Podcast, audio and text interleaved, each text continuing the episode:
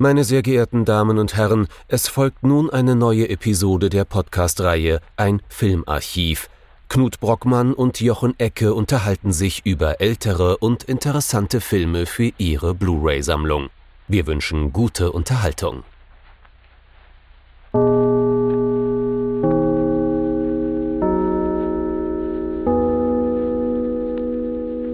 Hallo Knut. Hallo Jochen und hallo liebe Zuhörerinnen und Zuhörer zu einer neuen Folge von unserem Filmarchiv.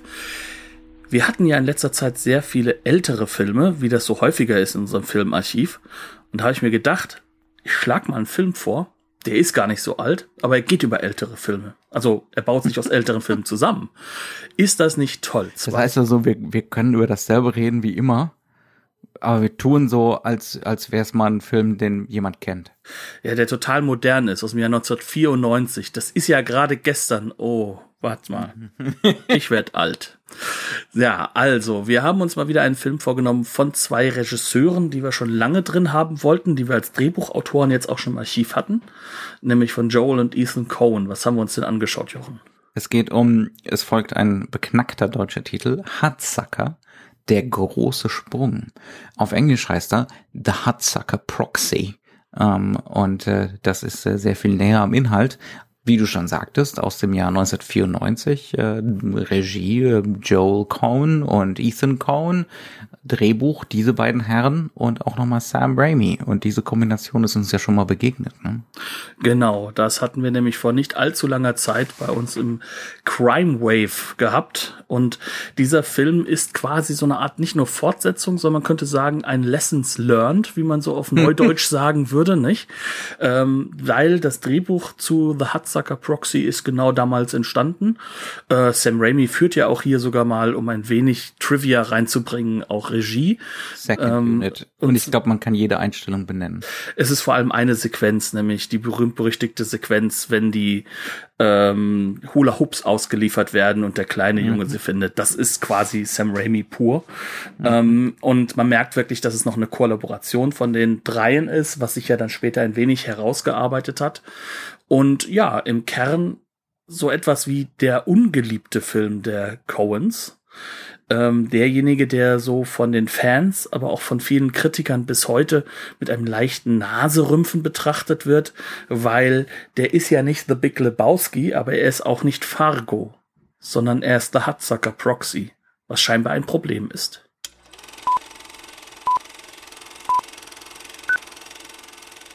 The Hudsucker Proxy. Ich gebe es gerne zu. Du, mein, du meintest gerade der, un, der, der unbeliebte äh, Cohen-Film, aber aber, aber Knut, meinst du das im Gegensatz zu so Filmen wie Lady Killers?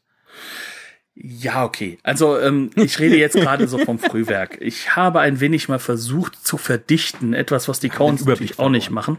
Mhm. Ähm, aber es ist definitiv so einer der Filme, der aus auch heutiger Sicht noch immer am umstrittensten ist, wo viele sagen, na ja, der ist ja nicht so, da ist ja nicht so viel drin in dem Film und äh, ich wage es zu widersprechen. Ich äh, empfinde das sehr deutlich anders. Ich glaube, wir werden heute auch einiges zu besprechen haben, aber viel viel wichtiger ist es natürlich, äh, dieser Film hat natürlich eine Geschichte, die ist nicht verständlich ohne Kinogeschichte so richtig mhm. auswendig zu kennen. Also das geht viel weiter als Barton Fink oder sonst irgendwelche Filme von ihnen. Dieser Film wird nur verstanden werden können, wenn du zumindestens als Kind oder als Jugendlicher sehr viel Fernseh geguckt hast. Formulieren wir es doch positiv. Er eröffnet sich auf ganz neue Art und Weise mit einem kleinen, mit einem kleinen Quäntchen Filmgeschichte. Nennen wir es so. Aber lass uns doch erstmal ganz kurz so ein bisschen auf den Plot eingehen, so schrecklich und äh, durchaus auch hier pastischhaft das sein mag. Ähm, worum geht es ungefähr in diesem Film?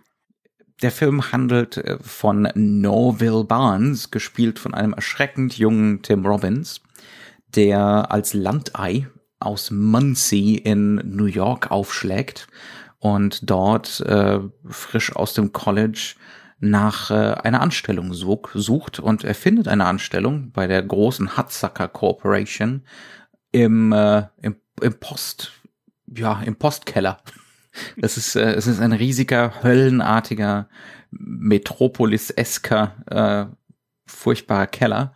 Ähm, und äh, ja, da ist er dann erstmal angestellt. Er hat allerdings natürlich einen großen Traum. Er ist ja schließlich Amerikaner, da muss man einen Traum haben und so. Äh, er, er hat eine Idee für ein Kinderspielzeug. Und äh, als er dann auserkoren wird, einen sogenannten blauen Brief in die Chefetage hochzutragen, was eigentlich einem Todesurteil gleichkommt, weil keiner diese blauen Briefe in der Chefetage mag, äh, hat er die Gelegenheit, äh, seinen Traum beziehungsweise zu ver ja, sein, seinen Traum zu verwirklichen, denn er wird überraschenderweise zum neuen Chef der Firma ernannt. Wie kommt das? Äh, da kommt der Titel äh, zum Tragen, denn gerade eben hat sich äh, der Chef der Firma, der eigentliche, der frühere, der diese Firma aufgebaut hat, ähm, aus dem Fenster verabschiedet, aus dem je nachdem, wie man fragt, dem 44. Stock oder dem 45. Stock. Um, ähm, und dementsprechend ist man auf der Suche nach einem Nachfolger. Man möchte allerdings einen Nachfolger haben, der dafür sorgt, dass der Börsenkurs sinkt, damit man günstig äh, die 87% Anteile dieses gerade frisch verstorbenen Chefs ankaufen kann und damit die Kontrolle über die Firma behält. Und deswegen ne, wird unser Norville jetzt Chef und äh, setzt dann auch relativ zügig seine bahnbrechende Idee um. Die darf er umsetzen, weil alle davon ausgehen, dass es ein Desaster wird. Es wird natürlich das Gegenteil von einem Desaster. Und dann haben wir noch ein weiteres Element in dieser Handlung, nämlich äh, Amy Archer, gespielt von Jennifer Jason Lee, äh, die äh, Investigativjournalistin ist und sich äh, in die Firma einschleicht als Sekretärin für Norville Barnes, um mehr über dieses äh, neue Wunderkind zu erfahren. Und unser Antagonist, den habe ich noch gar nicht richtig äh, charakterisiert, das ist der Sidney J. Musburger, ein Billy Wilder, eine Billy Wilder-esker Name, wenn ich jemals einen hörte. ähm, gespielt vom äh, guten alten Paul Newman, kann man sich vorstellen als äh, der Maximalkapitalist alter Schule aber mit allen Bösartigkeiten, die man sich sozusagen vorstellen kann. Mhm. Also im Prinzip ne, haben wir diese gegenläufige Richtung. Jetzt jemand, äh, der zum Scheitern eingestellt wird, ähm, äh, erreicht zumindest erstmal am Anfang das Gegenteil. Und das ist im Kern dann auch ähm, so etwas wie unser erster, würde ich mal sagen, ja, Schlüssel da rein, was das denn für eine Art Film ist, denn mhm. das ist jetzt keine Geschichte, die total neu ist, sondern das ist ja eine der Kernnarrationen, die damit angesprochen wird, des American Dream. Ne? Mhm. Du kannst es. Äh, die Erneuerung durch Innovation, durch den kleinen Mann, der noch in Touch ist. Ne? Und gleichzeitig aber auch eben diese Geschichte des des des äh, Big Corporate Chefetagen Kriegs, der da in den obersten Etagen in der Wall Street stattfindet. Ähm, da kann man sich sagen, so die die die 80er Jahre Entsprechung wäre zum Beispiel Oliver Stones Wall Street, der mhm. sozusagen das in die 80er auch getragen hat. Aber das sind alles Dinge, die kommen aus dem klassischen amerikanischen Kino kommen aber auch aus dem klassischen amerikanischen Erzählbereich schlechthin. Also das heißt mhm. also auch aus der Kurzgeschichte, aus dem Roman, you name it. Ähm, die, die, die Geschichte des, des, des kleinen Mannes, der zum, zum großen äh, Corporate aufgrund Owner wird. Aufgrund seiner Meriten, aufgrund seiner Meriten. Ist eine der wichtigsten Geschichten überhaupt und es ist quasi die Geschichte des Toten. Ne? Das ist die Geschichte oder sagen wir mal die Behauptung mhm. der Geschichte, wer Hudson, äh, Hudson sage ich schon, ne, wer Hudsucker ist, äh, nämlich dass äh, Waring Hudsucker ein Mann war, der alles, äh, der diese Firma, diesen multinationalen Konzern aus dem Nichts erschaffen hat. Ja, also ähm, um andere Filme zu, zu, zitieren, ich hatte nichts in der Tasche, außer nur drei Millionen Dollar von meinen Eltern, um diese Firma hochzuziehen. ähm, so diese Richtung halt. Ne?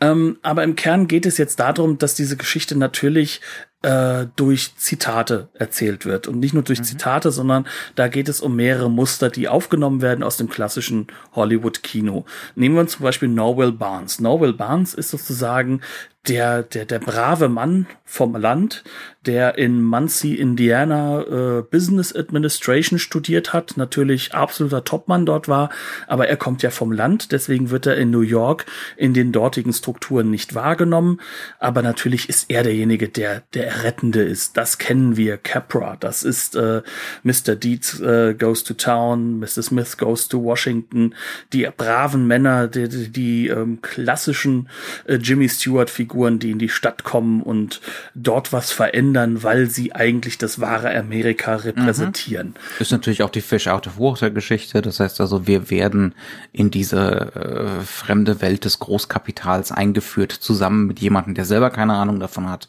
Ne? Und dann können wir so, dann hat der Film eine Entschuldigung, uns die Regeln beizubringen. Ja, und gleichzeitig ist es aber so, dass der Film auch dann von dem hohen natürlich nach oben kommen und dann dem tiefen Fall erzählen. Ne? Auch da sind Bezüge drin aus dem klassischen Hollywood-Kino. Da ist Executive Suit zum Beispiel zu nennen oder halt mhm. eben Sweet Smell of Success, ähm, was ja auch eine Vorlage hat.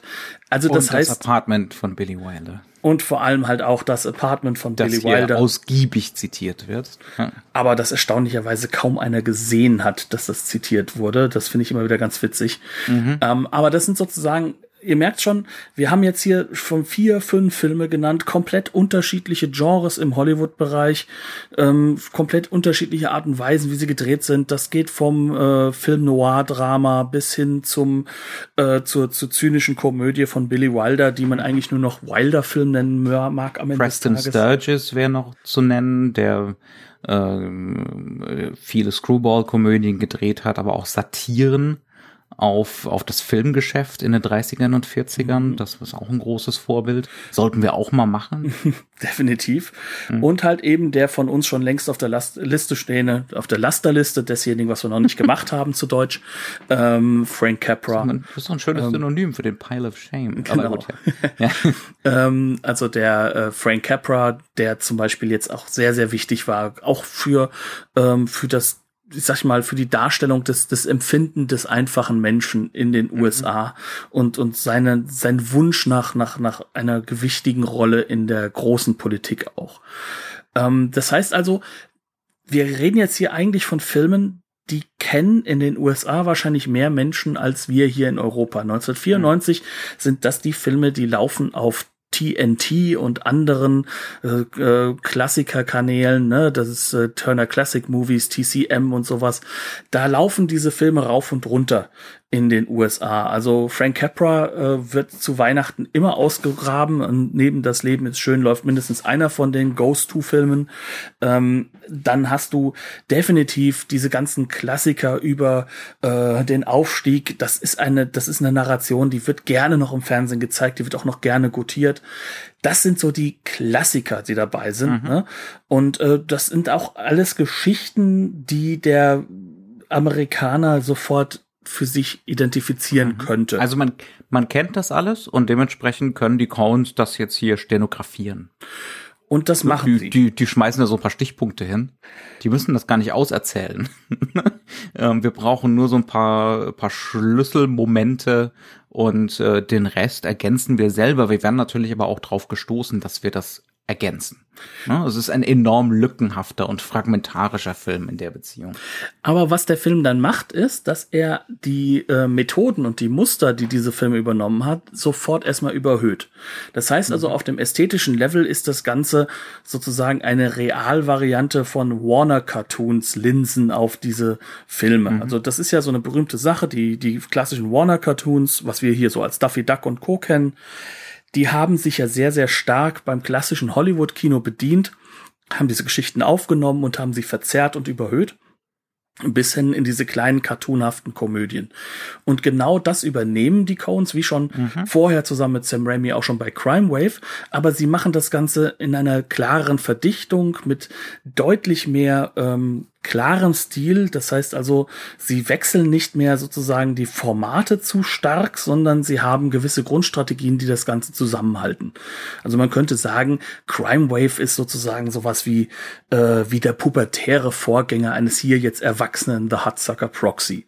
Mhm. Und ähm, das Ganze sorgt dafür, dass wir plötzlich hier ein durchaus pastichhaftes, extrem mhm. übertriebenes Panorama haben, mit dem aber Von dann, Mustern, die der Zuschauer alle schon kennt und die er schon mal verzerrt und auch als Humor gesehen hat, aber jetzt dadurch, dass das ins reale Kino überzogen wird, mhm. noch einmal ein neues, noch mal eine neue Verfremdung halt dadurch mhm. erfährt.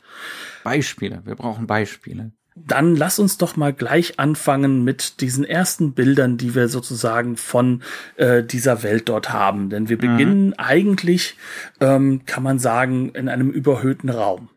Wir, wir haben dieses Weihnachtsbild, Ne, also in Klammern ist das Leben nicht schön, ist hier ganz, ganz tief verankert gerade. Mhm. Aber auch, muss man ganz ehrlich sagen, Orson Welles, die Art und Weise, ja. wie mit Schnee gearbeitet wird und ähnliches, da ist sehr, sehr viel Citizen Kane dabei. Mhm. Und wir gehen auf dieses Gebäude zu von außen und haben eine Erzählerstimme die uns jetzt davon erzählt, dass jetzt was Besonderes passieren wird. Das hat einen sehr, sehr märchenhaften Kontext. Mhm. Also wir, ein Märchenonkel erzählt uns was und äh, wir fahren mit der Kamera langsam auf den Modellbau äh, des Hauptquartiers von der Hudsucker Corporation zu ähm, und äh, dann steigt Tim Robbins aus dem Fenster und will offensichtlich gleich springen, ob jetzt aus dem 44. oder 45. Stock. Da das sind wir nach wie vor nicht so sicher. Muss, das muss das Board of Directors ausdiskutieren. Ja. Und in diesem Moment hält der Film quasi an und zieht seine Zeit zurück. Das ist eine ganz klassische Methodik. Wie konnte mhm. es so weit kommen? Ähm, wen das Ganze an Citizen Kane erinnert, ja, das soll es auch. Genau es das. Ist aber auch, ja? Es fühlt sich auch an wie so eine ähm, klassische Film-Noir-Klammer.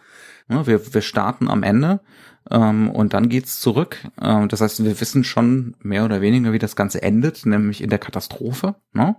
Ähm, aber der große Unterschied zum Film Noir ist, für gewöhnlich sind da diese Klammern mit einem Voice-Over aus der subjektiven, aus der ersten Person. Ne, die uns nochmal erklären sollen, warum das Ganze jetzt ein schlimmes genau, Ende nimmt. Wie ich in diese fürchterliche Lage hier gekommen bin, in diese aussichtslose. Ähm, aber hier haben wir so einen Märchenonkel. Ja, so eine Art benevolenten Erzähler, der mhm. über den Dingen steht. Ne? Fast schon so eine Gottesstimme, die uns das, das Ganze erzählt. Das ne? ist eine ja. Interpretation, die sehr nahegelegt wird, ganz genau. Mhm. Und ja. ähm, dann wird das Ganze zurückgefahren und wir denken, jetzt erzählt er etwas über die schöne Zeit und genau das passiert nicht. Sondern du hast es so schön gesagt, ne? wir sind mhm. jetzt weg von dem Modell, das wir auch als Modell wahrnehmen sollen. 1994 hätte man das realistischer drehen können, wenn man nur hätte wollen. Ähm, wir befinden uns jetzt genau ein Jahr davor und wir erleben jetzt, wie in einem Boardroom äh, noch der titelgebende Herr Hatzacker sitzt und noch nicht sein Proxy.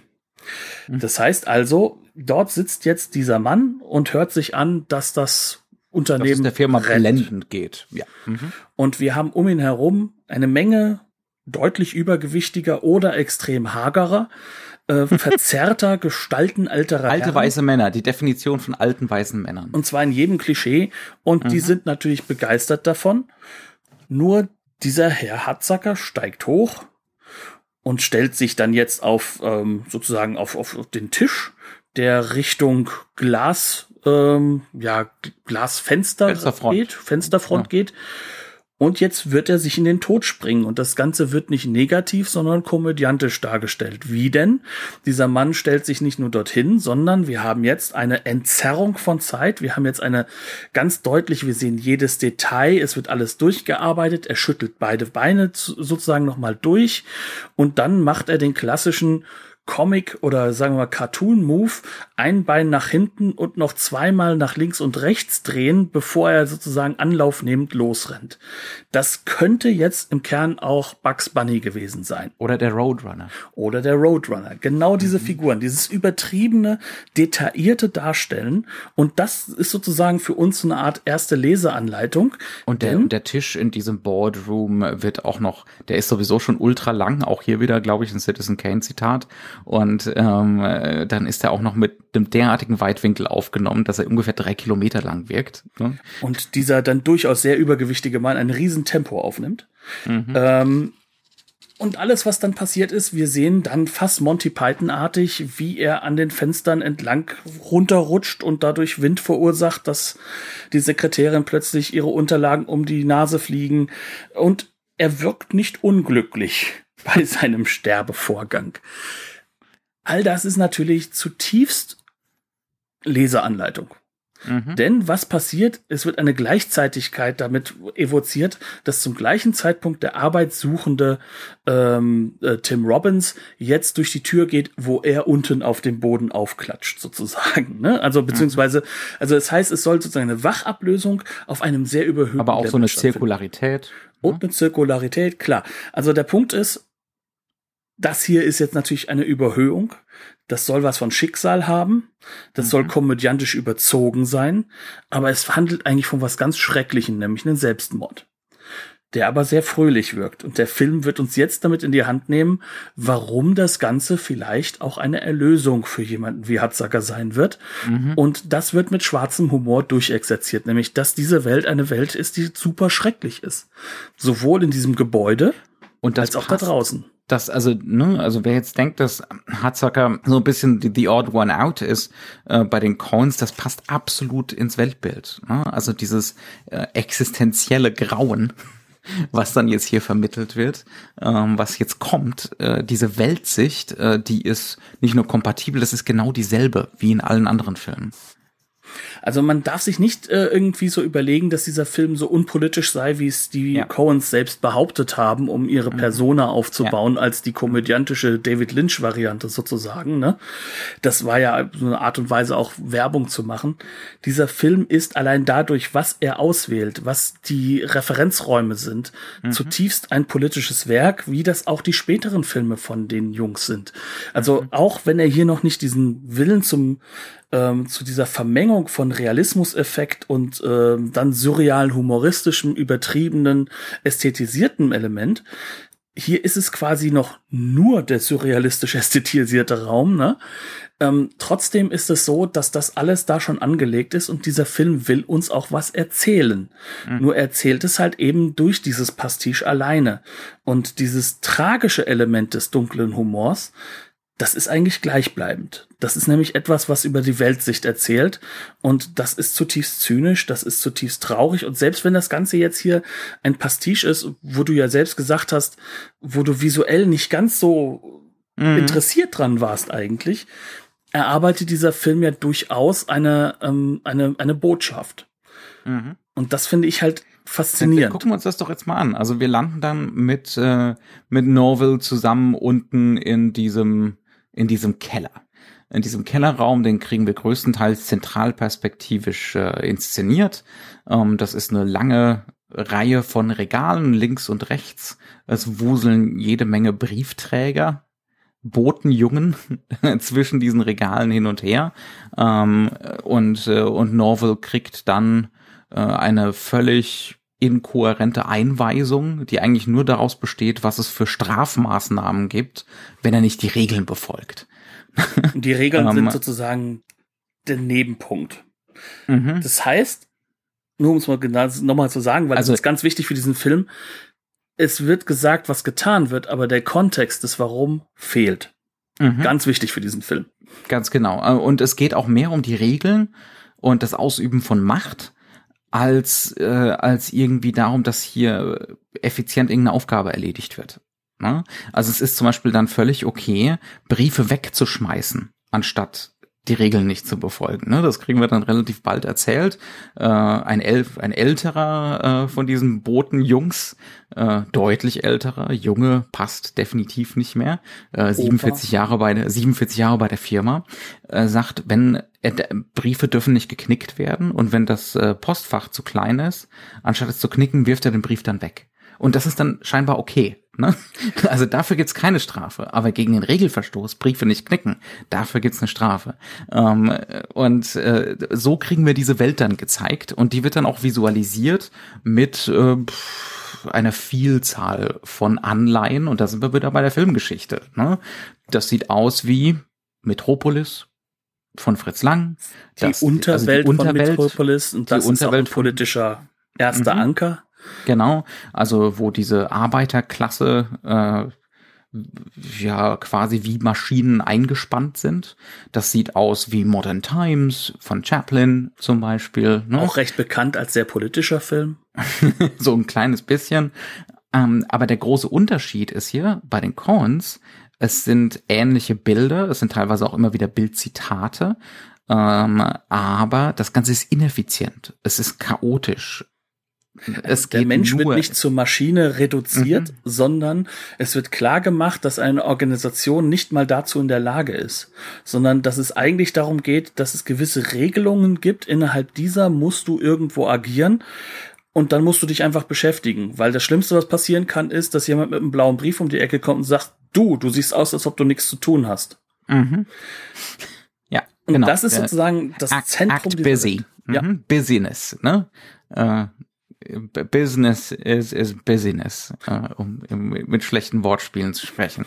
Ähm, äh, genau, und das, das kriegen wir dann da irgendwie demonstriert und das Ganze ist wirklich die Hölle. Ne? Es wird so dargestellt als die Hölle.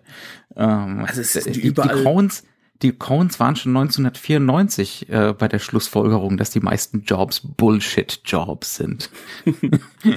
ja. Da sind wir erst 2018 oder so drauf gekommen. Aber, ja. Aber was halt vor allem zentral ist bei diesen, bei diesen Jobs ist, ähm, es geht darum, dass trotzdem dieser, dieser Wunsch da ist, dass man sich hocharbeiten kann. Denn das mhm. ist genau das, was Mr. Barnes möchte. Er möchte irgendwann seine große Idee zeigen und dann wird es schon nach oben gehen. Mhm. Mhm. Und da lernen wir das nächste Mal den nächsten wichtigen Punkt, nämlich ähm, er zeigt dann seinem Kollegen, seinem älteren Kollegen, seine große Idee auf dem Papier, erzählt davon, dass er da mit viel Schweiß lange dran gearbeitet hat und wir sehen einen kleinen Kreis auf dem Papier und er sagt, you know, for kids. Das heißt also, wir haben das nächste Mal eine Kontextlosigkeit beziehungsweise einen, einen ineffizienten Kontextrahmen, der gesetzt wird. Mhm. Und was dieser Film jetzt schon zweimal zeigt, ist nämlich auch in der Reaktion dieses Mannes, ja, ja, das wird schon was werden. Er zeigt, dass eigentlich jedes Mal keiner auf die Idee kommt, mal nachzufragen nach dem Warum etwas mhm. zu erörtern, mhm. sondern es geht nur immer um das Machen und um das innerhalb des Konzepts bleiben. Ja, im Prozess bleiben, im vorgeschriebenen Prozess bleiben. Ja, ja. Und so zieht sich dann der Film entlang. Und das Interessante ist, dass er immer wieder ähm, die Genre-Modalitäten wechselt, mhm. aber gleichzeitig trotzdem dieses Thema eigentlich aufrechterhält. Nämlich, dass jeder in einer Rolle konstruiert lebt, diese Rolle projiziert und auch teilweise, und das ist das, was die Coens natürlich machen, wie kaum jemand anders, auf diese Rolle und damit so drei Schlaglichter reduziert wird. Und es ist dann für uns wichtig herauszufinden, welche Figuren sind das denn, wo sie sich nicht reduzieren lassen oder mhm. wo plötzlich mehr da stimmt, da, äh, dahinter steckt. Und das sind eigentlich nur drei Figuren, die nicht nur diese, diese reduktionistischen Sketches sind von Figuren. Mhm. Und das sind im Endeffekt ähm, natürlich äh, Barnes, dann Amy Archer, die Reporterin, und natürlich der Bösewicht, der Musburger. Das sind die einzigen drei Figuren, an denen wir sagen könnten, da ist so etwas wie Tiefe drin. Aber auch die sind keine echten Tiefe, sondern die wechseln ihre Modalitäten. Mhm. Und das ist so ein ganz, ganz zentraler Punkt über diese Weltsicht oder diese Welt, die dort aufgebaut wird. Und wir reden jetzt darüber, als ob das total ähm, aktuell konstruiertes, strukturiertes, postmodernes, ernstes Kino wäre. Das ist natürlich eine wahnsinnige Komödie mit einem riesen mhm. Tempo. Und ja. es gibt an allen Ecken und Enden was zu lachen. Aber trotzdem ist das so einer dieser zwei, drei Grundmechanismen, die der Film mhm. hat. Und erzählt. Es ist nicht ein Film. Nein. Es ist alle paar Minuten, es ist ein anderer Film. Ne? Wir, wir steigen ein mit Frank Capra, wir machen weiter mit Metropolis oder Modern Times, ähm, dann geht's weiter mit uh, His Girl Friday. Ja, das oder, ist nämlich dann, wenn Amy Archer ja. mit reinkommt, dann kommt mhm. Our Talks mit rein, dann kommt die Screwball Comedy rein. Ich habe auch irgendwo gelesen, der Film sei eine Dark Screwball Comedy als Genre. Das ist natürlich vollkommener Schnickschnack, weil Dark Screwball Comedy könnte nicht funktionieren, dann wäre es keine Screwball Comedy in diesem Sinne, sondern die Dunkelheit, da muss da au im Außen sein. Ähm, aber was im Kern hier gemacht wird, ist nichts anderes als uns diese Filmgeschichte durchleben zu lassen und uns aber mhm. gleichzeitig auch das zu zeigen, was die, was die Dinge sind, die sich immer wiederholen. Die mhm. Dinge sind, die gleich bleiben. Die Dinge, die anschlussfähig sind, um ein kohärentes Bild daraus zu bauen. Mhm. Ein kohärentes Prestige. Nämlich zum Beispiel Performance. Ne, das, das reine Performen und das Konkurrenzprinzip. Also zum Beispiel, wenn dann diese Screwball-Komödie losgeht, dann haben wir natürlich als Ober, so oberflächlich gesehen, haben wir die Jennifer Jason Lee, die wirklich astrein äh, die Rosalind Russell aus, äh, aus His Girl Friday gibt. Das ist, das ist nicht nur eine Imitation, die macht die sich zu eigen. Die ist, die ist es. ja. Sie ist ähm, es sogar noch übertriebener, weil ja. sie in diesen Positionen, in denen Rosalind Russell einfach fluent hin und her läuft, diese Postures hält sie ein mhm. und bleibt dann stehen und lässt uns da zeigen, das ist das Bild, das ist das nächste mhm. Bild. Das ist der Unterschied. Aber aber dann wird relativ schnell klar, es geht nicht nur um diese reine Imitation, es ist nicht nur einfach Pastiche und gut ist, sondern es geht darum, damit was sichtbar zu machen. Ne? Also zum Beispiel an ihr, dass dieses Wise-Ass-Image, was sie sich so von außen, was sie so von außen so betreibt, ähm, dass das ähm, zynisch ist, dass es hohl ist. Äh, sie, sie spielt dann ja eine Rolle, ne? sie, sie tut so, als wäre sie äh, eine junge Frau ohne finanzielle Mittel und mit äh, irgendwie die Mutter ist krank und solche Geschichten. Ne? Ähm, aber diese, diese Geschichte erzählt sie wirklich so mechanisch runter. In dem Sinne von, der glaubt mir das sowieso, ich muss das noch nicht mal besonders gut performen. Und ja? sie hat die, und sie hat das Gefühl, dass sie innerhalb von Sekunden auch jeden einsortieren kann. Das ist mhm. auch dieses Wise-Ass-mäßige. Und das macht ja. alle Figuren in diesem Film eigentlich, bis auf, bis auf, bis halt auf Jim Noble aus. Ja? ja mhm. Der ist halt dieser Odd One Out, der aber dort auch reingepasst wird. Das heißt also, mhm. der, der wird Mechaniken auch irgendwann übernehmen. Ja. Ähm, das ist dann so dieses Citizen Kane-Prinzip, was da mit reinkommt auch. Mhm. Ähm, was aber sehr, sehr wichtig ist, ist bei dieser Figur von ihr, bei ihr wird klar gemacht, das ist ein Muster, das muss sie fahren. Das ist eine Wand, die muss sie fahren. Dieses Wise-Ass-mäßige, ohne das kommt sie gar nicht weiter, sonst funktioniert sie in dieser Welt, die da konstruiert wird, nicht. Mhm.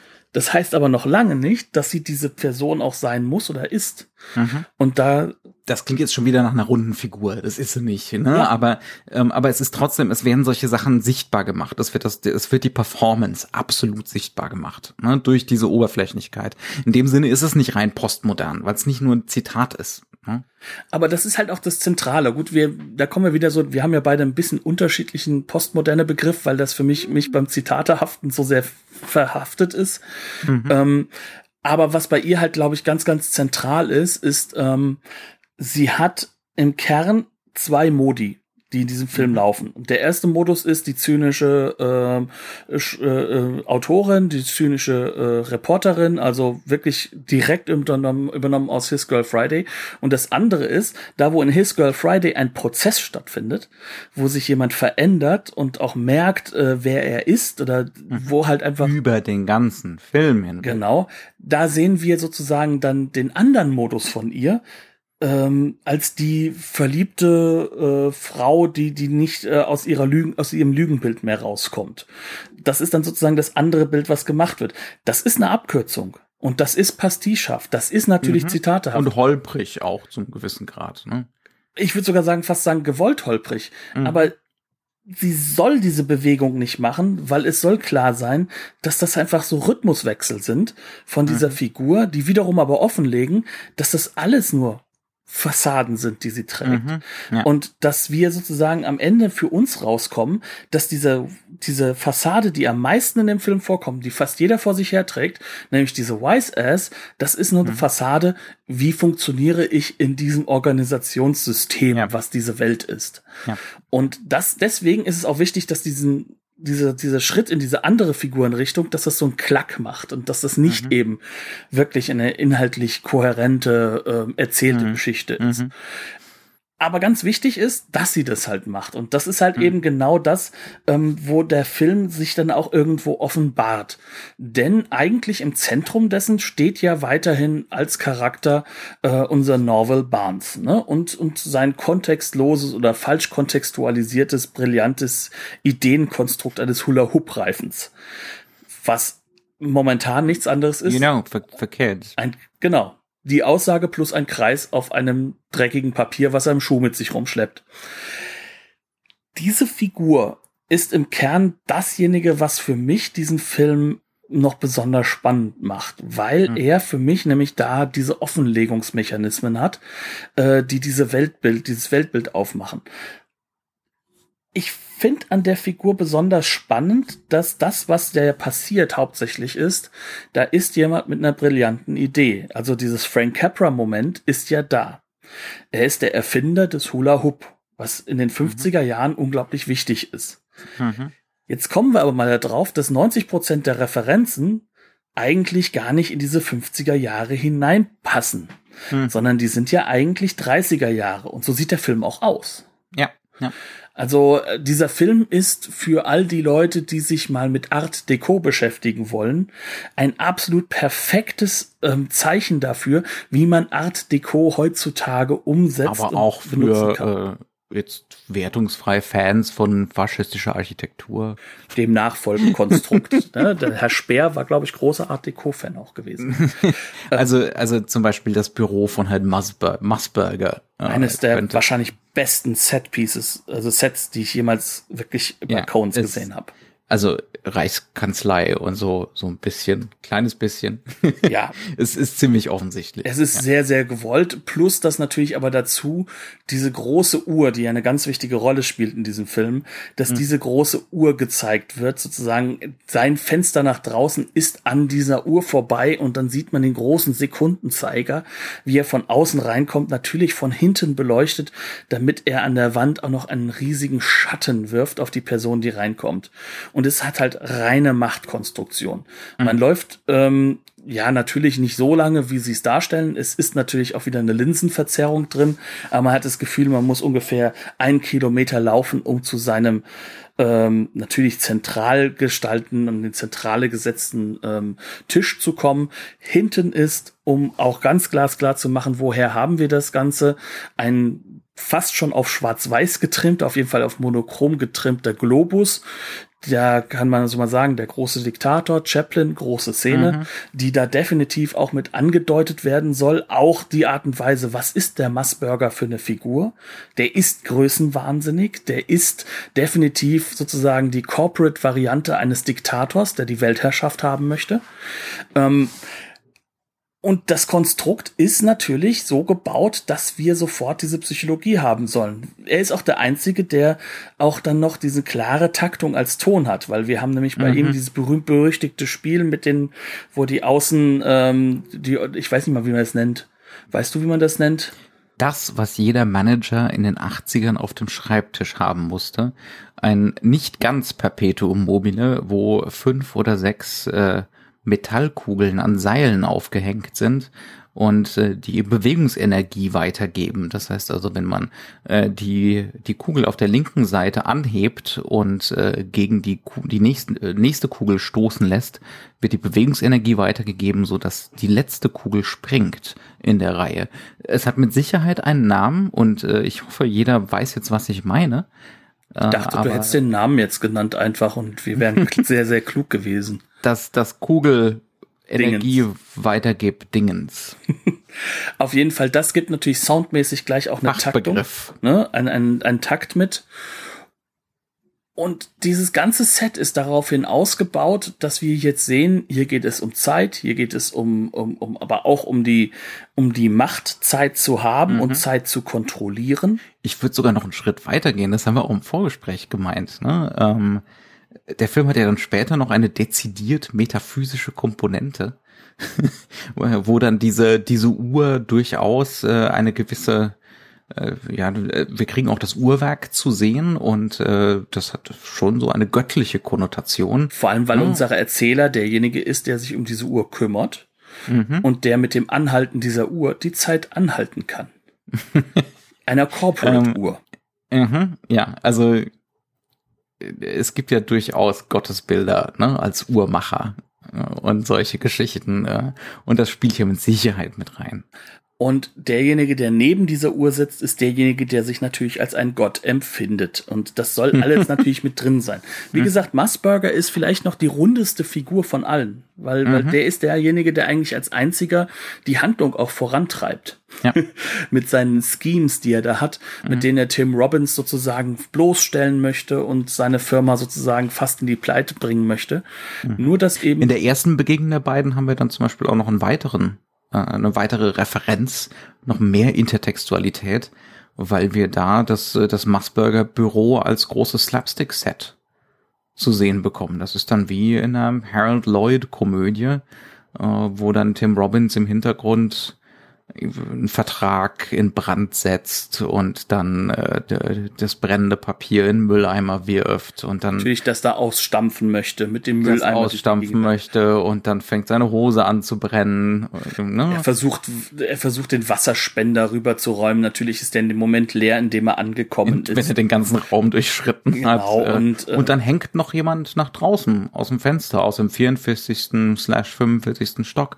Äh, das ist so ein bisschen wie bei Harold Lloyd Safety Last, äh, wo auch so eine große Uhr eine Rolle spielt, aber, aber nur so ein ganz kleines bisschen.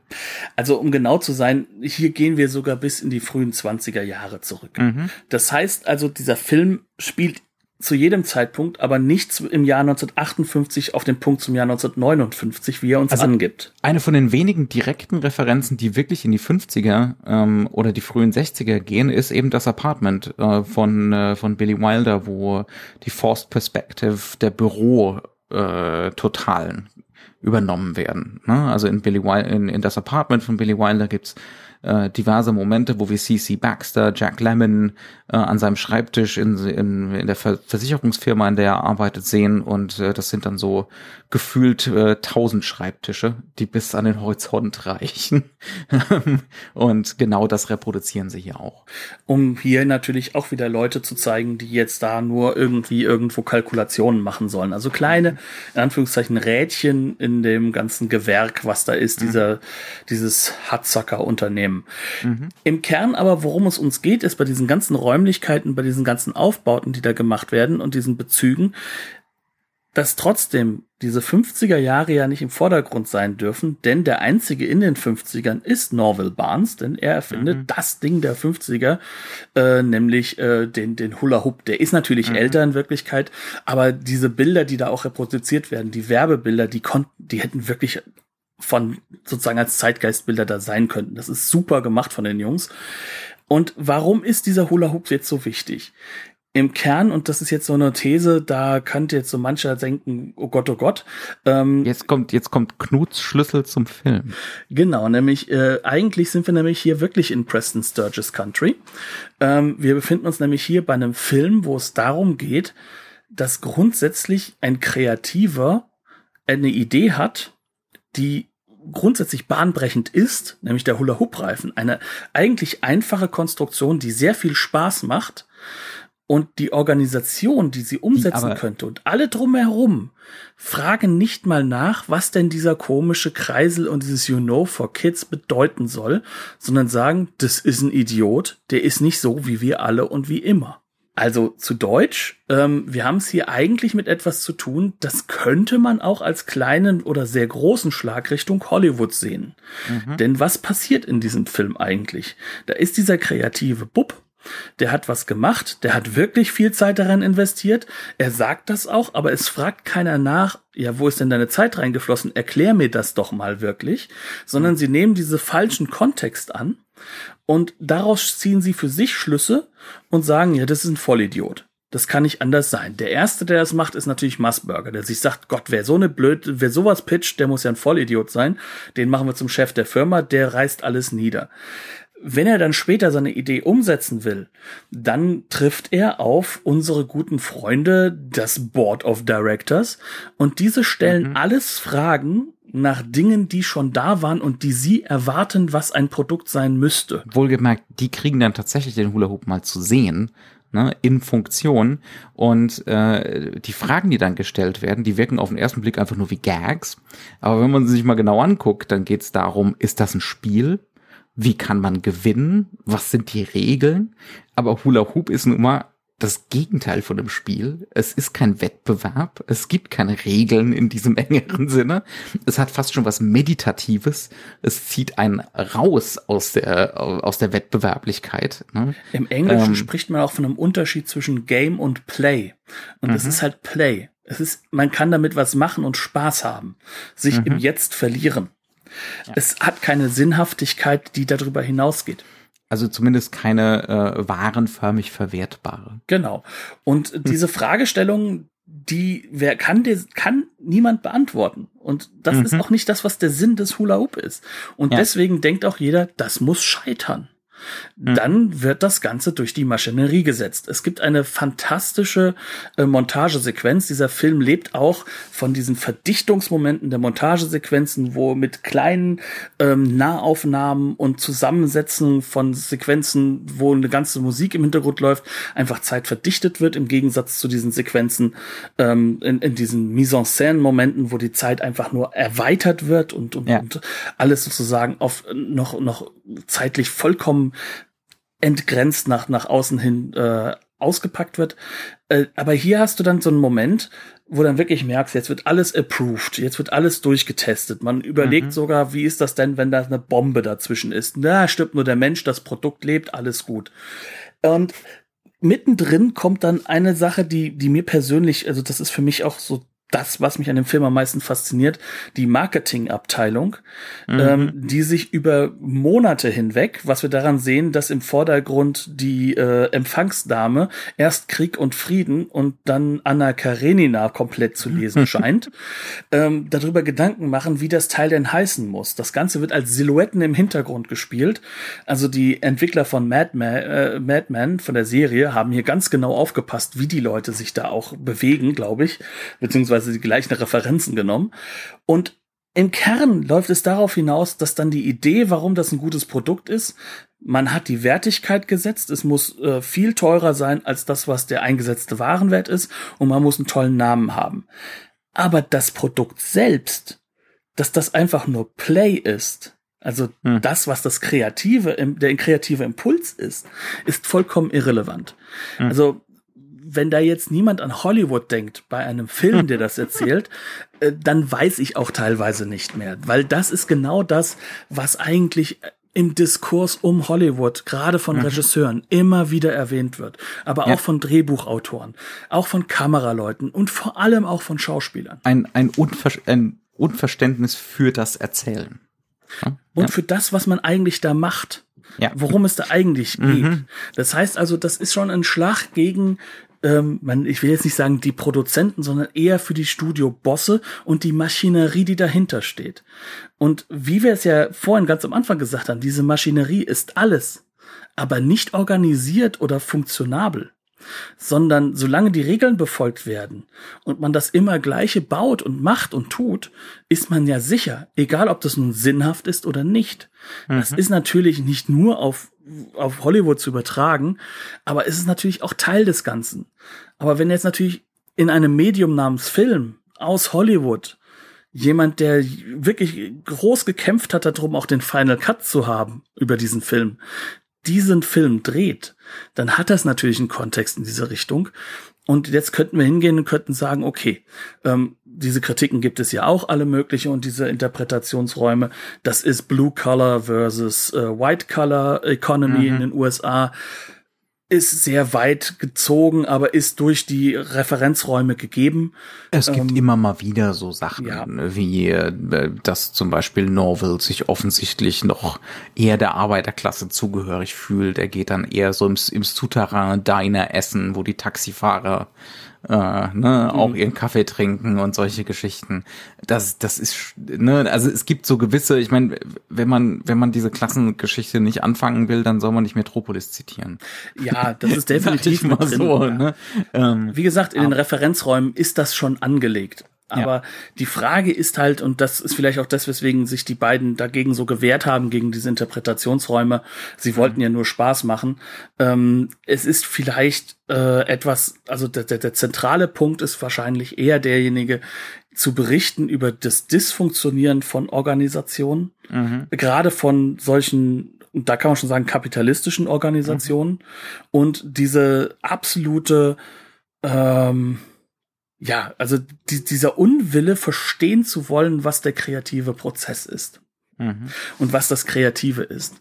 Dieser Unwille, jemanden, der kreativ ist, auch überhaupt nur zuzuhören, ohne ihn vorher schon zynisch einzusortieren als Imbecile.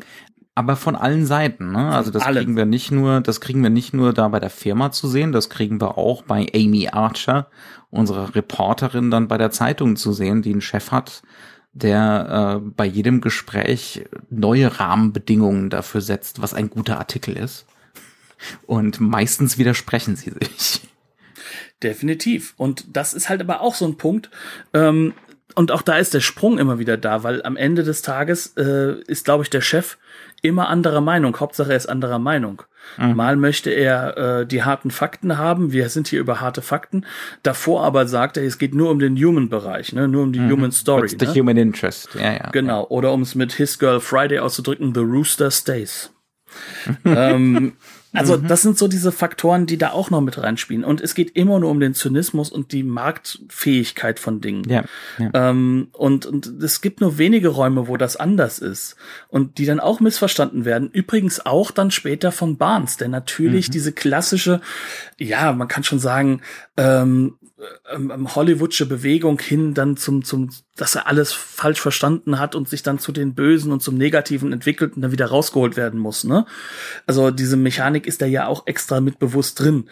Und dann kann er auch nicht mehr kreativ sein. Und er kann erst kreativ sein wieder am Ende des Films, wo er wieder einen Kreis zeichnet und herauskommt was. Es kommt dann einfach dann ähm, die äh, nach auch ich und Namen ähm, da erfindet er dann den die Frisbee. Die Frisbee, Dankeschön. Siehst du, man merkt, ich war schon lange nicht mehr draußen. Corona hat sein Tor. Ähm, aber er empfindet dann den Frisbee. Also das heißt also in dem Moment einfache Dinge wieder schön zu machen, ja, das funktioniert nur, sobald er da rauskommt aus der Situation. Und da kommt natürlich auch das Märchen mit rein. Ne? Mhm. Da kommt dann das Märchen ganz zum Tragen. Genauso mhm. wie ein Deus Ex Machina da ist, der sich ja vorher als Toter aus der Maschine entfernt hat, der sozusagen für für für ihn überhaupt dann diese diese Freiheit gibt und mhm. dann sozusagen schon fast ein Manifest der Kreativen vorlesen lässt, als Bla, den blauen Brief. Wohlgemerkt, das wird uns als eine der wenigen Möglichkeiten präsentiert. Ne? Der Selbstmord wird uns als eine der wenigen Möglichkeiten präsentiert. Waring Hatzacker ist glücklich, sich dem, sich all dem zu entziehen. Also das ist, es ist ein sehr, sehr schwarzer Film. Äh, trotz seiner niedlichen und für mich teilweise ein bisschen zu konfektionierten Oberfläche. Und äh, der Punkt ist halt, diese konfektionierte Oberfläche ist für mich ja dieser Kernpunkt, warum der Film. Ja, ist, das ist natürlich auch garstig, ja, ne? Das ist schon auch gemein, ähm, dass der, dass der aussieht wie so ein, wie so ein Knallbonbon, ne? und äh, es eigentlich überhaupt nicht ist. Aber er funktioniert trotzdem auch als Knallbonbon, weil man wird sehr viel lachen. Also die ja, Verzerrungen, ja, ja. die gerade, also gerade bei diesem Film funktioniert diese kalkulierte äh, ähm, äh, Cartoon-Sache sehr, sehr gut. Mhm. Also es ist ein fantastisches Casting für Nebenfiguren, die wirklich nur noch zerfressen sind von dem, mhm. was, was dargestellt werden soll. Also in dieser Hinsicht ist dieser Film auch schon ganz fantastisch. Also alleine, weil Bruce Campbell wieder seine gleiche Rolle spielt wie schon bei Crime Wave und noch mal besser als Noir Reporter jetzt hier rüberkommt, ne? Das hat schon einfach wahnsinnig große Sequenzen und wahnsinnig gute Ideen drin. Ähm, aber am Ende des Tages ist es ein trauriger Film. Und das ist das, was ich faszinierend finde. Mhm. Er ist lustig, aber wenn man sich drüber nach, wenn man drüber nachdenkt, wenn man ein bisschen tiefer geht, dann ist dieser Film zutiefst traurig eigentlich. Aber gut, auch das ist so eine Sache, ähm, die der Interpretation anheimfällt. Mhm. Das ist natürlich bei so einem Film, der, der über dieses Element des Pastiche, also dieses, dieses Zusammennehmen von verschiedenen mhm. äh, ähm, Räumen, die Zitate sind und Zitaträumen, wo das natürlich auch gar nicht anders geht. Also er, er ist mit Sicherheit einer von den radikalsten bei den Coens, ne? weil man im Gegensatz zum Big Lebowski, ob man jetzt für Big Lebowski wirklich einen Raymond Chandler Roman gelesen haben muss, äh, sei dahingestellt. Ich glaube, der funktioniert auch ohne. Aber glaub, der du musst schon mal, du musst schon mal jemanden, der sehr gerne und sehr viel kifft erlebt haben, yes. um diesen Film zu verstehen. Aber, aber da hat Sucker Proxy funktioniert halt ohne dieses äh, Referenznetzwerk fast gar nicht. Und das ist natürlich auch dann eine Sache, das muss man sich erstmal trauen. Mhm. Ne? Und äh, da ist die Frage, möchte man sich das halt auch trauen? Mhm. Also da wird's dann Ganze schon ähm, in einer gewissen Form halt auch ähm, aus, also exkludierend. Ne? Mhm. Und das hat natürlich, so sehr ich diesen Film liebe, natürlich auch eine gewisse Arroganz. Ja, ja. Ne? ja. Das kann man auch nicht anders sagen, weil der Film natürlich äh, uns nicht so mitnimmt wie anderes Kino. Aber es ist definitiv ein Film, der in sich halt einfach sehr einzigartig dadurch auch wirkt. Mhm. Obwohl er diese Mechaniken, die auch viel im postmodernen Kino verwendet wurden, da drin hat. Mhm. Gut, ich denke, wir haben uns da ganz gut durchgearbeitet. Wir haben unseren Einkaufszettel abgearbeitet.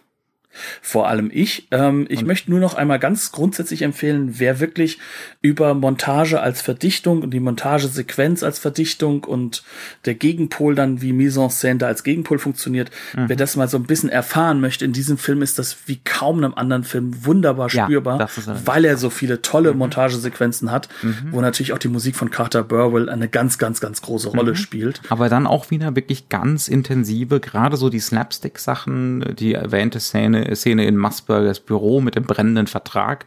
Null Schnitt. Fast keine Schnitte, genau. Ja. Tiefen inszeniert. Ja. Und wenn es geht, noch möglichst auch zeigen, wie lange dieser Zeitraum ist. Mhm. Allein dieses nach vorne gehen mit dem Wasser, das brauchst du so lange nicht zeigen. Das kannst du auch ohne Schnitt schneller machen, mhm. wenn du nicht so tief in den Raum inszenieren würdest.